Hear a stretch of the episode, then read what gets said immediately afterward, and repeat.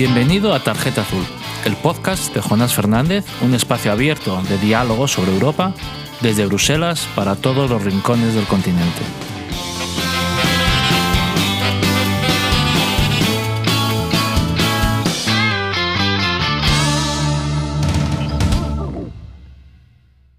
Buenos días, buenas tardes, buenas noches. Muchas gracias, como siempre, por acompañarnos en esta, en esta tarjeta azul.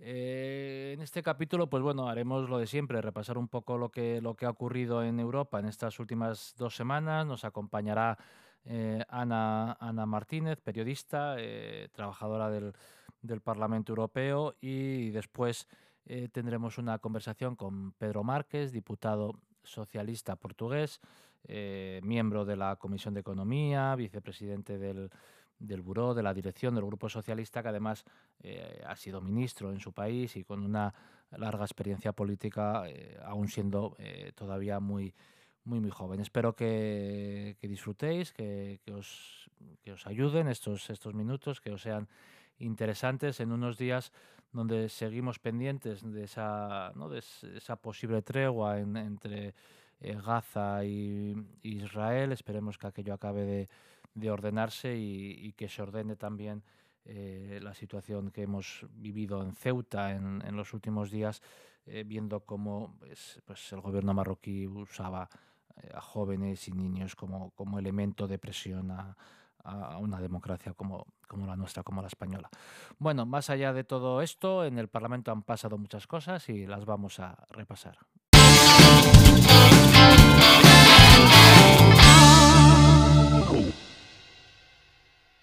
Hola a todos y todas, segundo episodio de esta tercera temporada de Tarjeta Azul, en el que dedicamos, como es habitual, esta primera parte a repasar la actualidad europea de la última quincena.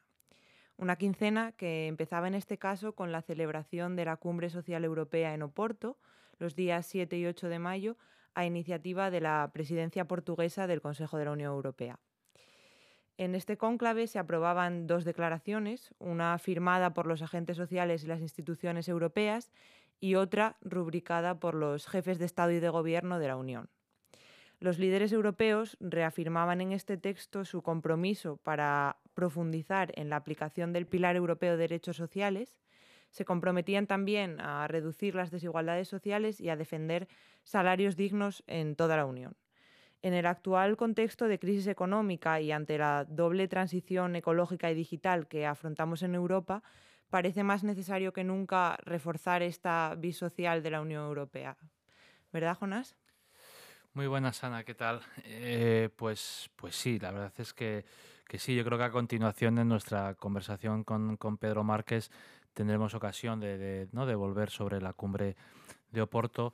Eh, pero, pero bueno, yo creo que la, celebración y la declaración final apuntan en la, en la, dirección necesaria, por otra parte, para los, para los socialistas especialmente, eh, que, exige una eh, consideración redistributiva, una consideración social de las distintas transiciones que está haciendo Europa. Por una parte está la transición ecológica, hablamos también muy a menudo de la transición digital, eh, de la recuperación de la eh, autonomía estratégica de la Unión. Hay, hay debates generales eh, sobre cómo, sobre qué debe hacer Europa para, para, ganar el futuro y, mantener el, bienestar del conjunto de los europeos.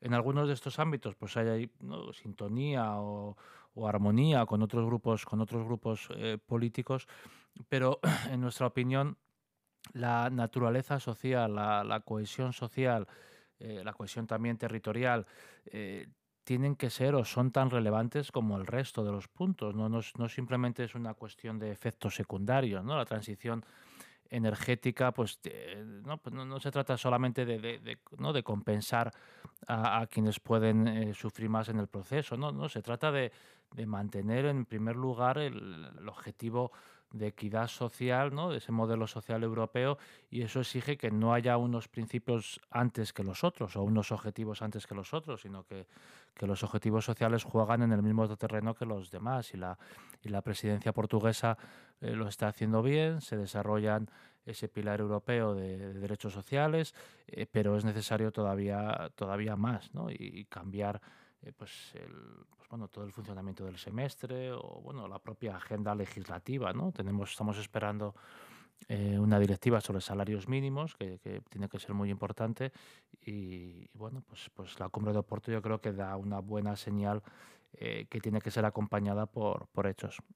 Bueno, esta quincena también había un pleno del Parlamento Europeo en el que se debatían eh, cuestiones tan importantes como la posibilidad de levantar las patentes de las vacunas de la COVID-19 o de explorar otras fórmulas para permitir que los países en vías de desarrollo, que van muy rezagados lamentablemente en el proceso de inmunización respecto a los desarrollados, puedan acelerar su ritmo de vacunación. Sí, vamos, lo que resulta claro es que hasta que, hasta que todo el mundo no esté inmunizado, estamos sujetos a nuevas variantes o a, ¿no? a nuevas o potenciales complicaciones. Primero objetivo, el objetivo ¿no? de, políticas públicas es que se vacune todo el mundo y, y, la duda o el debate es cómo hacerlo. El Parlamento y el Grupo Socialista ha pedido levantar las patentes, lo que está pidiendo la Comisión creo que es otra, que es otra opción, eh, pero, pero claro, esto hay que hacerlo eh, ya, porque vamos, las últimas semanas hemos tenido noticias ¿no? de la evolución de la, de la pandemia en India. Eh, es cierto que la Organización Mundial de la Salud ha dicho recientemente que las vacunas actuales cubren ¿no? frente a todas las variantes eh, conocidas del, del, virus, pero, pero bueno, esto pues, eh, es así de momento, ¿no? Nadie nos quita que pueda, que pueda cambiar. Y, bueno, yo creo que el debate en el Parlamento fue un debate eh, rico, un debate oportuno y que, y que, vamos, que exige que la Comisión pues, pues bueno, se ponga a trabajar en la organización Mundial de la Salud y en la Organización Mundial de Comercio en el tema de las patentes para facilitar la vacunación al conjunto del, del globo. Bueno, en relación también con el COVID, conocíamos en la tarde de ayer, 20 de mayo, eh, un acuerdo eh, informal entre los colegisladores europeos, el Parlamento y el Consejo, en este caso la presidencia portuguesa, para eh, poner ya en funcionamiento el 1 de julio el certificado COVID, que será un certificado digital que permitirá a la ciudadanía europea eh, moverse libremente en el espacio de libre circulación de la Unión Europea, presentando un test PCR negativo, demostrando que ya ha recibido la vacuna o que ya ha superado la enfermedad. Hmm. Sí, vamos, estamos grabando hoy el capítulo viernes 21, ¿no? Eh, el acuerdo eh, fue en la madrugada de ayer. todavía no, no conocemos, yo no conozco todavía todos los detalles. He podido felicitar a Juan Fernando López Aguilar, que ha sido el negociador de este reglamento por, por parte del Parlamento. Y, yo creo que, el, vamos, que la posición del Parlamento y lo que se ha conocido, lo que ha trascendido del acuerdo, eh, garantizan el buen funcionamiento del, certificado COVID y, por otra parte, eliminan eh, aquellos, aquellos problemas o aquellas eh, incertidumbres que, nos, que teníamos algunos al inicio de, este, de, de esta iniciativa, ¿no? en el sentido de que que no todos considerábamos y consideramos que es necesario recuperar la, libertad de movimientos en, la Unión Europea y que por lo tanto, eh, habiendo una vacuna y habiendo mucha gente vacunada, eh, pues no, podíamos desaprovechar esa, esa realidad para facilitar los movimientos, pero claro, eso no podía ir en detrimento de aquellos que no se han podido vacunar todavía, no porque no hayan querido, sino porque simplemente aún no les han llamado. ¿no? Y por lo tanto, esa diferencia entre los vacunados y los no vacunados eh, tenía que ser tratado con delicadeza para evitar eh, discriminación en el trato. Yo creo que el acuerdo, vamos, que la posición del Parlamento y el acuerdo eh, que conocimos ayer, ayer noche, pues bueno, cumplen esas, esos dos objetivos. Por una parte, pidiendo que, vamos, que, con independencia de quien haya recibido la vacuna, quien tenga que viajar de manera obligatoria, pues los PCRs o los distintos controles tengan una financiación eh, pública. Eh, en estos momentos un viaje en avión de una familia en Europa que tenga que visitar a un familiar o asistir a un, a un familiar enfermo o, ir a, una reunión de trabajo, pues, pues puede suponer pues, ¿no? 200, 200 euros más por cabeza, eh, ida, ida y vuelta. Eh, y por lo tanto es importante que esos costes eh, los, los, cubra la, administración pública y que además los estados no puedan incorporar restricciones adicionales. ¿no? Yo creo que, las, que los, el objetivo inicial, que era facilitar la movilidad, se ha conseguido y que se ha conseguido también evitar los efectos secundarios que podría haber tenido esta iniciativa sin la contribución del, del Parlamento. También en este pleno de mayo se celebraban dos debates sobre cuestiones fiscales en los que Jonás intervenías como miembro del Comité de Asuntos Económicos y Monetarios del Parlamento Europeo y portavoz de los socialistas y demócratas en este comité. Cerrabas una de tus intervenciones con un mensaje de optimismo dirigido a la ciudadanía en relación con la, con la fiscalidad a nivel europeo. Lo escuchamos. Yo creo que el ambiente está cambiando, yo creo que el debate en Europa está cambiando, que nos estamos jugando el modelo social europeo y quiero lanzar un mensaje de optimismo a los ciudadanos europeos porque claramente las cosas cambian y cambian en la buena dirección. ¿Qué está cambiando en Europa para que podamos mirar al futuro con optimismo de cara a la creación de una unión fiscal? Parece que, los paradigmas económicos están, están cambiando. ¿no? Las últimas décadas eh, quizá desde los años 80 y la revolución conservadora eh, de entonces, eh, pues bueno, fueron capaces de marcar una cierta ola de política económica a favor de, ¿no? de bajar impuestos, del Estado como problema, de, regulación de los mercados, especialmente de los mercados financieros. Y toda esta ola, pues bueno, se ha sostenido en el tiempo, incluso a pesar después de la de la crisis eh, financiera de, 2000, de 2009. Eh, pero, pero bueno, esta crisis, la crisis actual del, del, COVID, del coronavirus, eh, sí que está derrumbando ¿no? todos, esos, todos esos principios de las últimas décadas y parecen alumbrar algunos nuevos. Y sin duda uno de esos nuevos es volver a hablar de, de fiscalidad como elemento de redistribución de la renta, como elemento de suficiencia financiera de los estados y, lo estamos viendo todos los días aquí y en nuestros, y en nuestros países. Eh, el martes la, Comisión presentaba esa nueva comunicación para armonizar el impuesto de sociedades a nivel europeo, para crear un impuesto digital eh, a nivel europeo, también para eh, eliminar el sesgo a favor de la, de la deuda que, sigue estando presente en las normativas tributarias de los distintos Estados miembros. Esta negociación avanza en la organización, vamos, en la OCDE.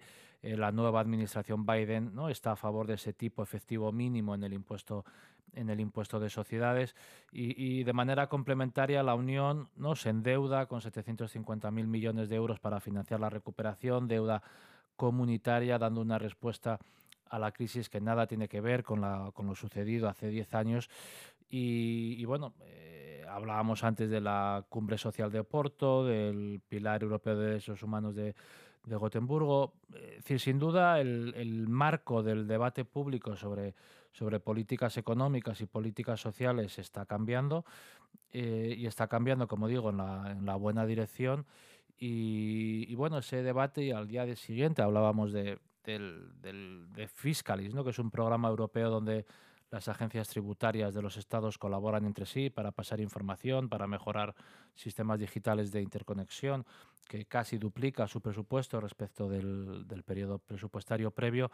Y como digo, eh, se percibe y se nota ¿no? que, el, que, el, que, el, que, hay otro debate, que el tema de conversación es otro respecto de, las, de los últimos años o las últimas décadas. Y, y estoy convencido que esto va, va a aflorar o va a conducir a, a, a, la recuperación, por otra parte, de esa, de esa esencia social del modelo, ¿no? del modelo europeo y, y, estamos viviendo pues, pues tiempos muy interesantes. Muchas gracias por esta explicación. Seguiremos eh, informando en este espacio de los avances de la Unión Europea en materia fiscal. Y si te parece, pasamos ya a la segunda parte, la conversación con Pedro Márquez, eurodiputado del Partido Socialista Portugués.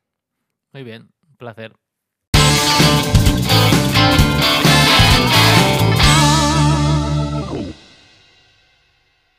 Bueno, pues como os decía eh, al inicio de este capítulo, hoy contamos con, Pedro Márquez, un colega del, del Parlamento, diputado, eh, licenciado en Economía, máster también en Economía, que fue, por cierto, secretario de Estado de la Seguridad Social, creo que con 29 años o por ahí. y, además ministro eh, de Obras Públicas, muy joven en Portugal, también con 39 años.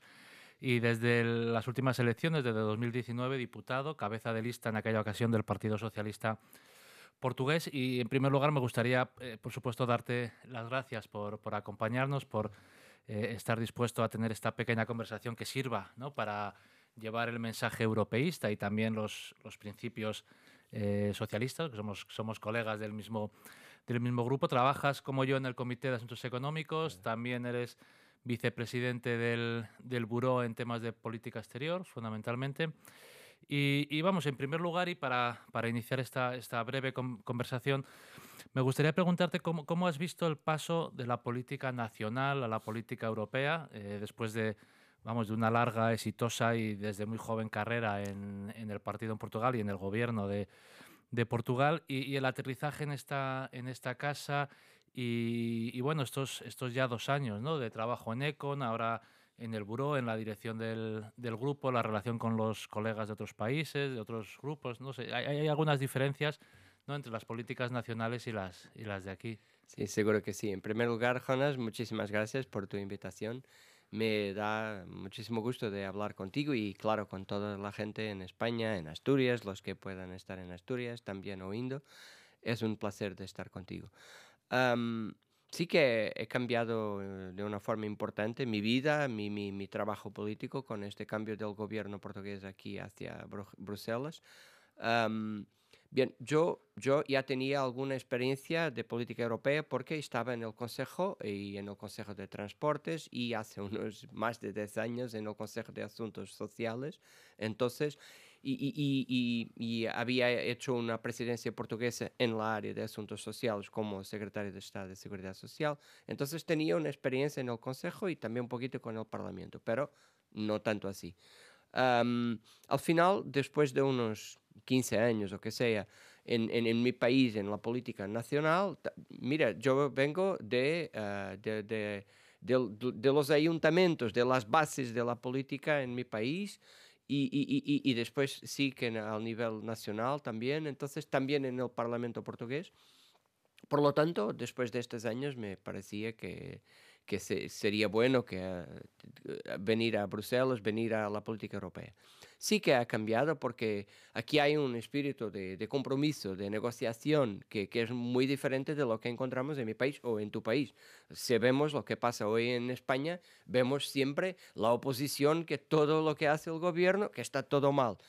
Lo mismo pasa en Portugal, siempre lo mismo. Muy difícil de hacer uh, pactos en, en, en, nuestro parlamento, en las cortes españolas. Difícil, pero por lo menos en esta situación política de ahora. Aquí en el Parlamento Europeo hay una base de compromiso, de negociación todo el tiempo, porque no hay mayorías de una familia política, entonces hay que, hay que pactar, hay que arreglar las cosas para seguir adelante con la política europea. En este sentido sí que ha sido un cambio importante.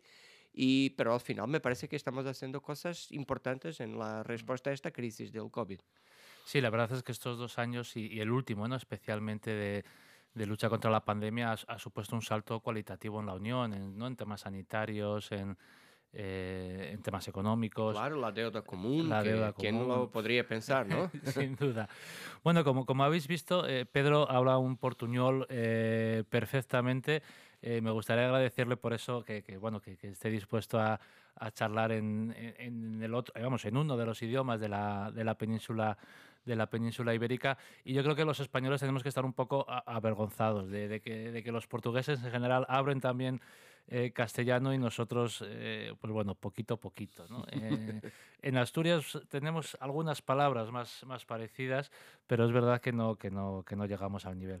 Hacías referencia al, a la presidencia portuguesa del Consejo cuando, cuando estabas en el gobierno en el gobierno en Lisboa llevando seguridad social.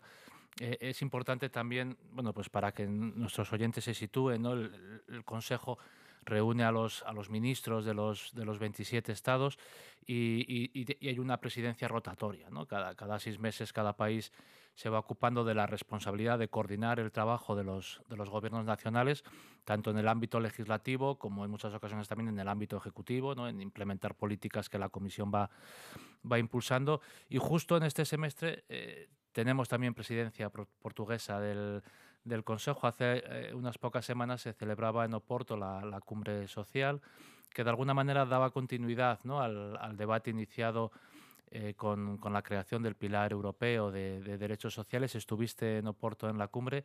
¿Qué nos puedes decir? Pues sí, que, ha sido una, una, cumbre muy importante y ha sido eh, claramente la prioridad de la presidencia portuguesa, porque al final tendrían que ser nuestra familia política, los socialistas y demócratas, a volver a poner el, social el centro de política europea. Porque por unos 10 años solo hablamos de déficit y de recuperación económica, pero nadie estaba hablando de las consecuencias sociales de la crisis, de, la deuda, de las finanzas, de, de los bancos y tal al final, lo que hemos visto en mi país con el gobierno de Antonio Costa es que sí que era posible tener una alternativa de política en que sí que íbamos por los empleos, por, poner la deuda, arreglar la deuda, sí, pero al mismo tiempo teniendo en cuenta la situación social y, trabajando para los que menos tienen. Y lo estamos intentando, lo ha intentado hacer Antonio Costa ahora con la presidencia portuguesa y con esta cumbre social. Al final, para esta recuperación de la crisis del COVID, tenemos en Europa esto de la deuda común, de una financiación común de la recuperación, y estábamos muy uh, uh, uh, focados, centrados en el, los temas de ambientales, de, de, de, del Green Deal y también de lo digital. Pero nos quedaba, nos faltaba esta idea de una prioridad social, una prioridad a los que están pasando peor con la crisis, que están uh, en paro y, y, y, los más pobres en nuestras sociedades. Entonces, con la, la, prioridad de la presidencia portuguesa, sí que ha sido posible tener este tercer pilar de la recuperación, de la política europea de recuperación. Entonces, sí que se puede decir que estas presidencias rotativas de seis meses que pueden hacer una diferencia importante, un cambio en las políticas europeas, porque ahora desde la cumbre de Oporto, ya vamos a tener que uh, cambiar el semestre europeo, la gobernación de la parte económica de Europa, para también tener en cuenta la parte social, las consecuencias sociales. Esto lo han decidido los líderes en Oporto. Y por eso me parece que sí, que ha sido una buena ocasión de la presidencia portuguesa y de nuestra familia política, de los socialistas, de decir sí que el social es importante en Europa. La verdad es que la presidencia portuguesa está eh, resolviendo bastantes asuntos, ¿no? aparte de, de poner el debate social en, encima de la mesa como, como primer gran debate y no solamente quedarnos como como has dicho, con el Green Deal y la digitalización, que son misiones necesarias, pero que quizá también sean misiones compartidas con, con, otras familias políticas. Pero es verdad que esa preocupación por lo social que nos, que nos identifica a, a, la izquierda en, en Europa eh, es muy necesaria, o era muy necesaria, pues bueno, mantener esa presión y elevarla, ¿no? Y el gobierno de, de Costas lo está, lo está haciendo y además la presidencia está resolviendo también eh, distintos eh, files eh, legislativos, ¿no? Hace unos días eh, conocíamos el acuerdo para eh, permitir el certificado COVID, eh, pero bueno, son muchos, ¿no? El, trabajo... La, ley, la, ley, del clima también. La ley del clima, sin duda está siendo unos, unos meses vamos, muy exitosos para, para la Unión. Oye, una última pregunta antes de, de acabar, como, como vamos, para quien no lo sepa, Pedro ha estado trabajando muy de cerca en el, en el reglamento del, del Fondo de Transición Justa, que, que nos afecta y mucho a Asturias. Estamos trabajando ahora en el, en el plan de transición eh, de, de, nuestra región y, esperamos poder tener acceso pronto ya a los tres mecanismos, ¿no? de los tres fondos del, del mecanismo. Eh, pero Pedro ha estado, eh, vamos, como negociador, como ponente en este, en este informe y no me gustaría dejar pasar esta oportunidad teniendo en cuenta que nos dirigimos, pues bueno, fundamentalmente, no solo, pero fundamentalmente a, Asturias, o bueno, que la gente que escucha este podcast, aunque también los hay de, toda España, pues bueno, muchos son de Asturias. Me gustaría que, que, nos hicieras una reflexión sobre esas negociaciones, sobre el voto final, eh, la aportación del Parlamento. Pues me parece que es un tema eh, además oportuno porque en estas semanas lo hemos votado finalmente en el Parlamento y también en el Consejo para, para que sí que se pueda empezar ahora los planos de recuperación y de, transición y, de, y, y, y, y toda la financiación. El, fond, el, Fondo de Transición Justa es muy importante porque marca una, una, un cambio en, en esta conexión entre este cambio climático y sus consecuencias en nuestras regiones, en nuestros territorios, en nuestras personas. Porque al final, como lo ha dicho Timmermans y otros aquí en Europa, solo vamos a tener una transición si es una transición justa, una transición a Green Deal porque no podemos dejar a nadie para atrás, no podemos dejar que la gente, que las regiones que sean impactadas con paro por cerrar una mina de, de, carbón o lo que sea y, no tener nada que, que, de alternativa. Entonces, con la negociación aquí en el Parlamento, lo que hemos hecho ha sido añadir esta idea de, de trabajo social en los territorios con las regiones para crear pequeños empleos de proximidad con las pymes y también para, para, ah, para trabajar con las instituciones sociales, sea de la iglesia, sea de, de, la sociedad civil, lo que sea, pero estos que están muy cerca de las personas, que van a, a sentir el impacto social de la, del cierre de, de, de, oficinas, de industria, no sé qué, de, energía poluente, y que ahora queremos, queremos que sea verde, ¿no?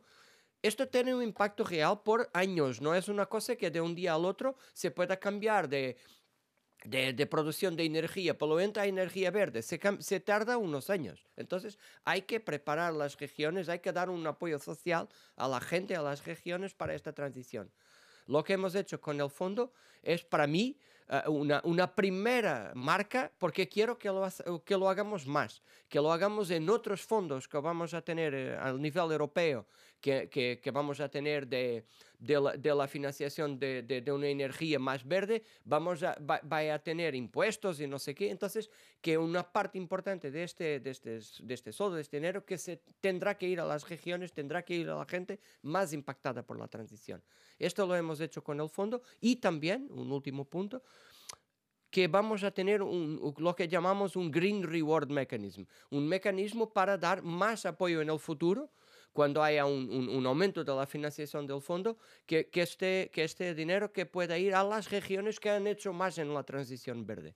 Porque si haces más, si, si, si, estás haciendo más, también tienes más impacto en tu región, entonces hay que darte un poquito más de financiación. Esto ha sido una idea del Parlamento y que, que lo hemos llevado hasta el final y está en la legislación europea ahora. Sí, bueno, esta, esta última idea es, es muy importante. En Asturias llevamos tiempo ¿no? en este proceso de transición y muchas veces nos preguntamos, es que no sé qué país en el este no siguen, siguen eh, explotando el carbón o siguen eh, teniendo centrales térmicas y por qué nosotros estamos siendo los primeros. ¿no? Y, y, quizá, pues, pues bueno, esa pregunta es difícil de responder, pero como has dicho, Pedro, va a haber un, un, rewarding, ¿no? un, un dinero adicional eh, disponible para las regiones que, que, puedan avanzar más rápido y que, y que, bueno, y que no se generen estas, estas inequidades. Podríamos decir que, que se pueden ver desde fuera sin, bueno, sin, sin aterrizar demasiado. Así que, vamos, como asturianos yo, yo quiero darte las gracias por, por haber llevado esa negociación y por haberme aguantado en estos, en estos meses que, bueno, que te he ido pasando cosas para, bueno, pensando ¿no? en, en, en Asturias. Pues hasta aquí, esto, hasta aquí ha llegado esta, esta conversación. Eh, muchas gracias, Pedro. Eh, gracias, Juan. seguiremos por aquí trabajando. Seguimos juntos. y un placer. Gracias. Hasta la próxima oportunidad. Ha sido un placer.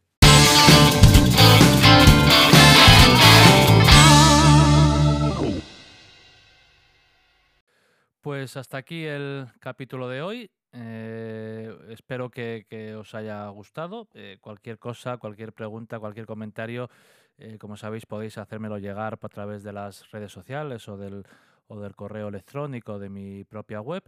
Y espero que paséis unos días agradables, que la situación vaya mejorando, que la vacunación siga yendo bien y próximamente, rápidamente, recuperemos ya la, la, plena normalidad. Muchas gracias y hasta, hasta el próximo capítulo.